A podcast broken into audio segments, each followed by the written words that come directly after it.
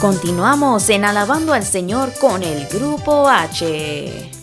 Para todos los que acaban de sintonizar, les informamos que si desean inscribirse en el momento de los saludos, el club de cumpleaños o comunicarse con el Grupo H, lo pueden hacer y es muy fácil. Pueden usar la aplicación WhatsApp y de esa manera se comunican desde cualquier lugar del mundo. El número es el 1-305-527-4595. Voy a repetirlo. Es el 1-305-527-4595. Por favor, enviarnos sus mensajes que es de mucha alegría para nosotros recibirnos. Y de nuevo estamos aquí en Alabando al Señor con el Grupo H.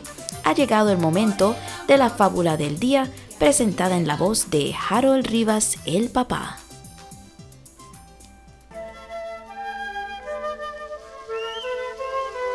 La ballena presumida. Se cuenta que hubo una vez una ballena tan hermosa y perfecta que todos aquellos que la observaban quedaban cautivados con sus gráciles movimientos y con el brillo de su escurridiza piel. Era tal la sensación que provocaba en los demás seres vivos que no dudaban en regalarla alabanzas y palabras bonitas, haciendo con ello, y sin querer, que la ballena fuese cada vez más y más presumida y pagada de sí misma.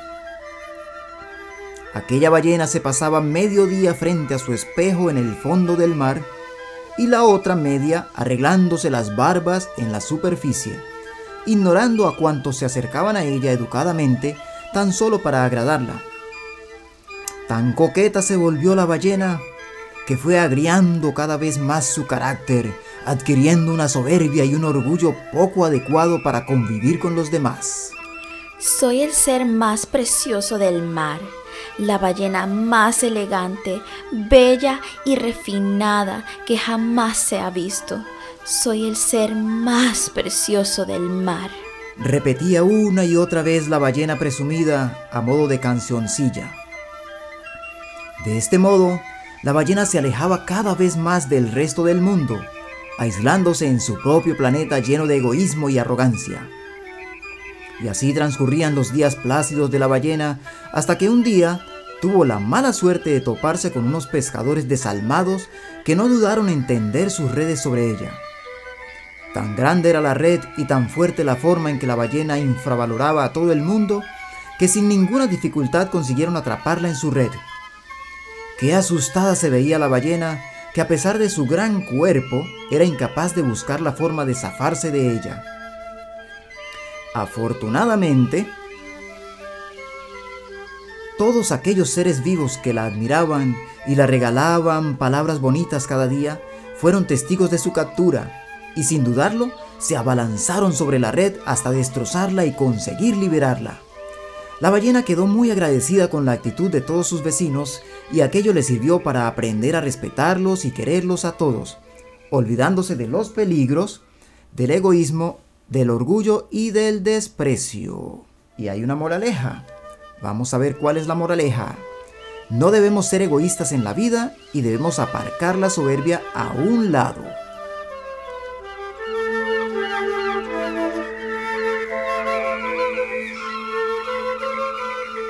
Bueno amigos, esta moraleja es muy práctica y nos sirve en todo momento. Que debemos de tener mucho cuidado con lo que decimos, con lo que sentimos, con lo que hacemos. Porque la vida da unas sorpresas muy tremendas y ahí nos damos cuenta que hemos cometido errores. Queridos amigos, hay que tratar de no ser egoístas, hay que tratar de dejar a un lado la soberbia, esos malos sentimientos que a veces nos poseen y no nos dejan ser felices y a veces no nos dejan convivir con las personas. Y darnos cuenta de dos cosas más. A veces la vanidad puede ser como esa misma red, uno mismo se va atrapando en una situación muy lamentable. Y otra cosa, esa parte de la historia donde los animalitos le ayudaron a la ballena a liberarse a pesar de que ella los había tratado mal, nos recuerda la forma en que Dios siempre nos perdona, no importa qué tan grave diferentes tipos de cosas hayamos cometido, Dios está dispuesto a perdonarnos, pero si estamos realmente arrepentidos. Es correcto. Y ha llegado el momento entonces de aprender, aprender las palabras nuevas que no entendimos.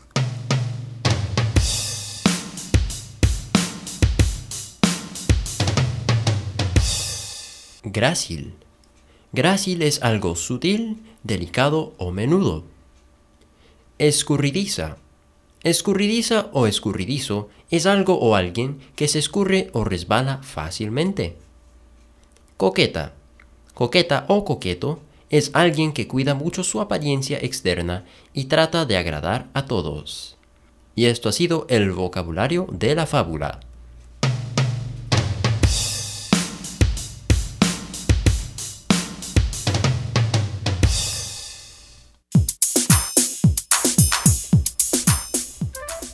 Ahora en el tiempo de las historias tenemos la tercera y última parte de la entrevista de Mariluz Lozano. Ella es empresaria y voluntaria de varias instituciones religiosas.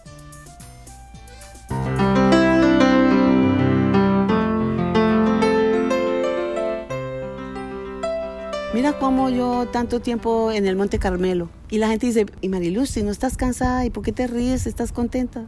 Y ahí la gente piensa que sí, que uno está cansado. Lógico que uno se puede cansar, pero es solo mirar que tú le estás en la casa del Señor sirviendo a la gente, el mismo Dios te lo da. Yo le digo a mi compañerita que, que servimos, tú no sientes tanta alegría de saber que estamos, te estamos cocinando y que tú eres una, una servidora de Dios. Cuando terminamos vamos al Santísimo y es como un gozo, es como una alegría servirle al Señor. Si la gente supiera enamorarse del Señor, amar de corazón, entregarse, consagrarse a, a Jesús, y eso yo lo he aprendido también mucho con los, las monjitas de los Sagrados Corazones de Jesús y de María, en las vigilias, en el seminario de San Juan Vianney, que yo he estado allí, eso te transforma, eso también te da un cambio y tú no te enteras. Yo creo que es no dejar de asistir a los eventos donde se sabe que va a estar la presencia de Dios, porque Él te lo promete y lo que Dios promete mm, te lo cumple. Nosotros somos los que no cumplimos, que yo digo, Señor, perdónanos porque a veces no cumplimos con, con lo que tenemos que hacer, de verdad. El mundo nos, nos desvía un poco y eso es lo que hace que nosotros no cumplamos de verdad como debe ser. Y si no, si cumpliéramos de verdad, seríamos un como vivir en el paraíso. Sí. Y te lo digo porque yo pasé por muchas cosas tristes y mira, toda mi familia y todavía primos todos en oración. En la oración es el alimento. Y yo a mucha gente le digo que la pastilla, el psicólogo, para mí, te digo que a mí me decían, me iban a mandar para el psicólogo y me mandaban me iban a dar pastillitas y, yo doy testimonio de que yo no lo usé, ni psicólogo, ni pastillitas, eh, fue el Señor. Pero no me digas cómo, yo siempre en oración. Y ahora es que yo miro cómo es que yo no dejaba de orar a pesar de todos los... Porque hay gente que hay gente que dice, no, yo no vuelvo, yo no vuelvo a la iglesia, yo era católica, porque yo me imagino que son dolores que pasan y, paran de la oración, y la oración no, y Dios no tiene nada que ver, ni, ni dejar de orar tampoco, por, ni de cambiarse para otro lugar, ni nada. Es como seguir, seguir, seguir, seguir, seguir. Santos no somos, nosotros cometemos errores, pecamos, y gracias al Señor que tenemos la reconciliación. Yo por eso le digo, en las misas siempre digo, Señor, gracias y, que bendiga a los sacerdotes que me han llevado a mí al perdón, a la reconciliación. Yo los amo porque imagínate, yo a veces me pongo a pensar, mi guía espiritual que me lleva al perdón y que por medio de un sacerdote te, te, sanas, te sientes alegre, te sientes feliz y que vuelves a ser, aunque vuelvas a pecar, pero tener el sacerdote. Yo por eso digo que oro mucho, por eso es lo de la rosa mística. Yo hago mucho la, la rosa mística para, para orar por el clero y para mí los seminaristas, los religiosos y los sacerdotes para mí son algo muy especial. Es solo el hecho de pensar que de, de tanto pecados y tantas cosas yo pueda ver, tener mi corazón sano, acostarme tranquila y anda hasta a llegar a la presencia de Dios con solamente ir y decir a un sacerdote que me perdone los pecados. Eso es algo que lindo y maravilloso que yo tengo en mi corazón, en ese amor tan grande por los sacerdotes. Qué belleza. Bueno, muchísimas gracias Mariluz por compartir con nosotros, empresaria, cosmetóloga, hija, madre, esposa. Eh, abuela, ¿qué otro título me falta? Voluntaria, Voluntaria. de la Iglesia Católica y devota pues del Señor de los Milagros y de varios La otros mística. importantes. y adoración al Santísimo. Yo soy adoradora del Santísimo, te voy a explicar por qué. Soy provida, aunque no asista, a, pero soy provida porque el último eh, hijo que tuve que yo decía, no, yo no quiero más, ya tenía problemas. Y yo decía, no, no, yo le decía a mi mamá, yo no quiero tener más hijos porque ahora no, con estos problemas. Y yo fui, yo fui, pedí la cita y una amiga me llevó. Y mi mamá me dijo, no, mi hija, no haga eso, mire que el Señor manda a los hijos y casi siempre los, los, los últimos son el bastón del, de uno en la vida. Y, y si es porque si hay, no hay las necesidades, cada hijo Dios lo manda. Ay, yo decía, no, no, no, que a mí, no, no, no, eso no, eso no, que, ¿cómo así? Que yo no, yo no le quería hacer caso a mi mamá y me fui. Y cuando yo estaba sentada ahí, habían, a- adelante de mí habían dos personas, dos mujeres más, pero adentro había una. Y yo estaba sentada ahí, segura, que yo dije, yo no, yo no, porque ya no quiero tener más familia. Y ay, uno no piensa en eso, bendita. Ahorita es que uno, yo digo, ya con todo el conocimiento que yo tengo, uno dice, wow, ¿cómo, ¿cómo puede ser? Bueno, cuando yo sentí, oí que la señora que estaba adentro pegó un grito de dolor, ay, eso me tocó a mí al corazón. Y se me vino en la mente, era mi mamá en mi cabeza, que era el bastón del futuro, que los hijos los manda el Señor, que eso no se hace, que eso es, bueno, ta, ta, ta, todo lo que mi mamá me dijo y me paré. Entonces yo le dije a la, a, a la, a la muchacha que estaba ahí que no, que ya no lo iba a hacer. Ella llamó al doctor, el doctor se paró a la ventana y me dijo, congratulations, felicidades, váyase para su casa, a la persona que la acompañó, dígale que vaya y le compre una sopita de, de pollo y vaya a preparar su aj- ajuar para que tenga su bebé. Y eso es mi hijo. Y fíjate que yo le he dicho a él, ay papi, perdóneme, mi amor, perdóneme. Yo lloraba Ajá. antes, yo lloraba. Yo lo miraba y a mí me parecía mentira. Ay, como yo pensaba, y si yo no, y si yo hubiera hecho eso. Es como que si el Señor, ¿no? Como que Dios te habla al corazón y te habla al alma. ¿Cómo ibas a hacer eso? Y yo lo y todavía yo lo miro. Yo le digo a él, tú eres un niño muy especial. Porque yo eh, pensé hacerlo. Y el Señor dijo, ah, ah, no. Entonces, por lo tanto, tú tienes que dar un ejemplo muy bonito. Y yo le Sí. tienes que dar ejemplo, tienes que, eres un niño salvado, porque esta mamá lo pensó, pero Dios dijo, no, no, no, no, no, no. Y entonces, en el Monte Carmelo, eh, empezaron, eh, me dieron a mí el domingo una hora para orar por, por Provida. Entonces, de ahí es que vengo también a ser un, un devota del Santísimo. Y en la Inmaculada yo era de, de la Divina Misericordia, que también me leí el libro de la Divina Misericordia porque no sabía qué era la Divina Misericordia. Entonces yo dije, bueno, yo tengo que saber qué es la Divina Misericordia. Eh, Entonces me dijeron que comprara el libro, me compré el libro, me demoré como seis o siete meses leerlo porque no entendía, no entendía mi- Divina Misericordia, pero que es una monjita diciéndole a Dios te amo y que te quiero y que eres mi esposo, mi amor. Mm, no entendía, no lo entendía. Y volvía y lo leía y a mí me parecía como que eso no era bonito. Ay, bueno, le pregunté a monjita, le pregunté a sacerdotes y le preguntaba y volvía y lo leí. Bueno, el libro me lo leí dos veces. Y hubo un tiempo que yo podía salir de mi trabajo y en mi almuerzo yo iba a la Inmaculada. Como estoy cerca, iba a la Inmaculada y hacía la Divina Misericordia.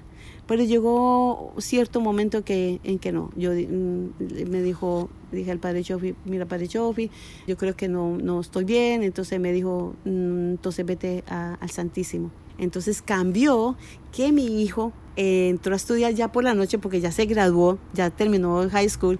Entonces entró a estudiar lo que era la música, de ingeniero de música. Entonces al cambiar él, es que el Señor me regala a mí, ya no vengas a, la- a, la tre- a las 3 de la tarde, ahora vas a la misa, escucha la misa, recibe la Eucaristía y te queda tiempo para hacer la adoración al Santísimo porque mi, mi niño que estaba conmigo llegaba a salir del colegio a las 11 de la noche porque él estudiaba en el downtown por la noche. Entonces empecé a ir a la misa a las 7, salía de la misa a las 7 y, y quedaba a las 7 y media y me iba a hacer la hora santa en el Santísimo y, y todavía lo que ahorita por los niños ya no hago la hora, sino que me queda un poquito menos, pero soy amo al Santísimo. Más que lo he, podido ver, ah, el Señor me ha permitido ver el rostro de- de Él, eh, con su mm, coronita de espinas, y, y he visto la Madre, y así, eso, ahí sí que yo le, cuando yo hablo del Santísimo, yo le puedo decir a la gente, yo he visto.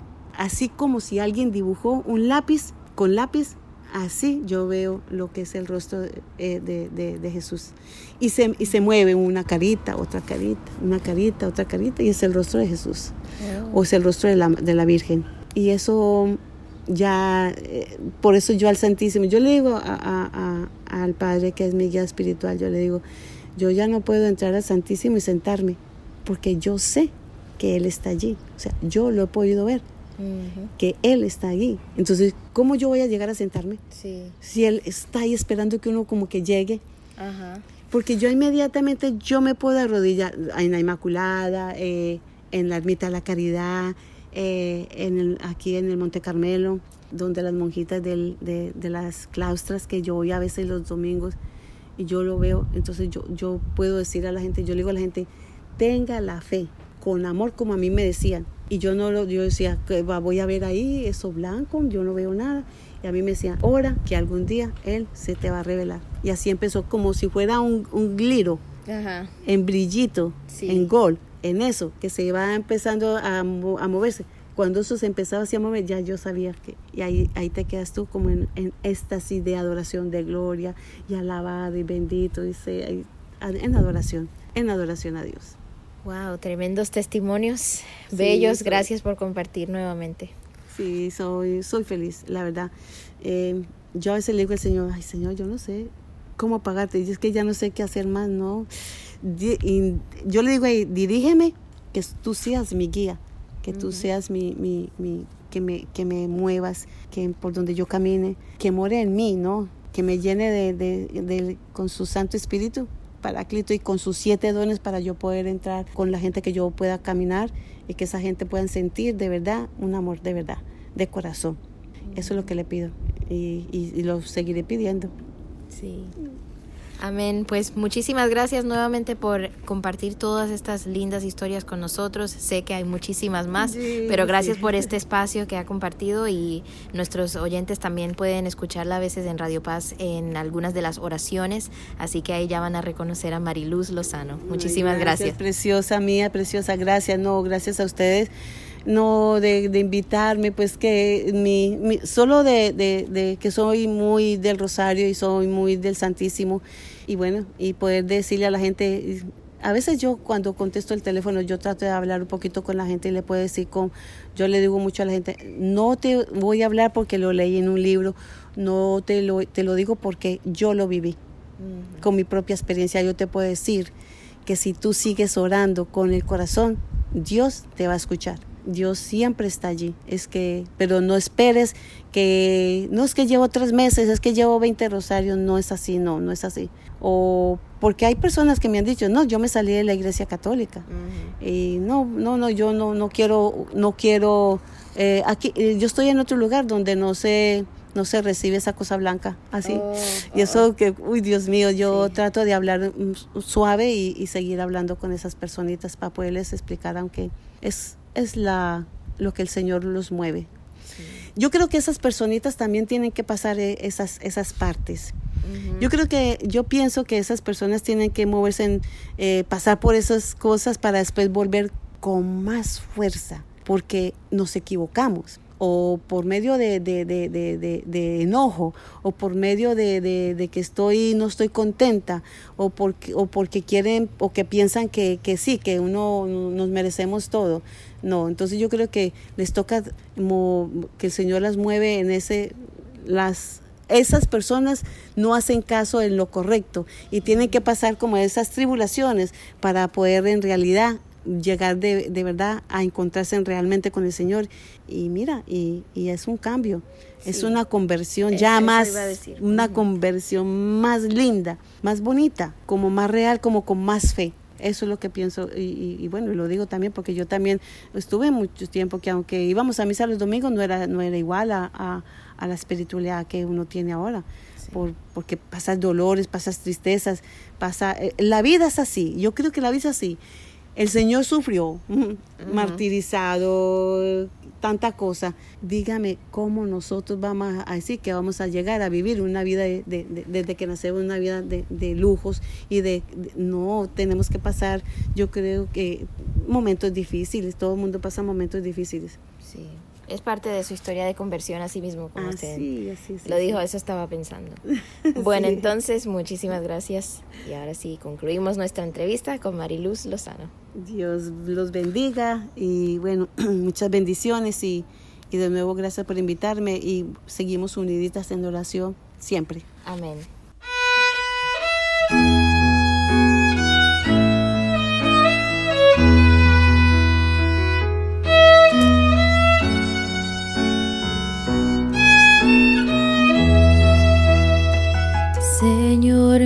Dios, al contemplar los cielos, el firmamento y las estrellas mil, al oír tu voz en los potentes truenos y ver brillar el sol en su cenit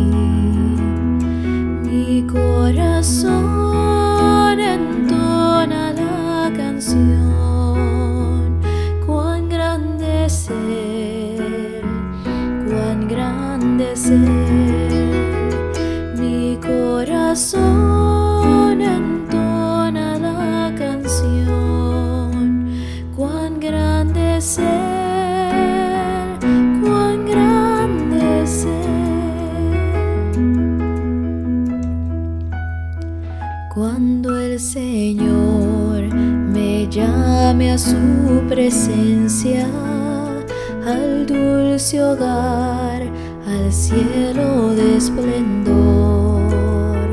Le adoraré cantando la grandeza de su poder y su infinito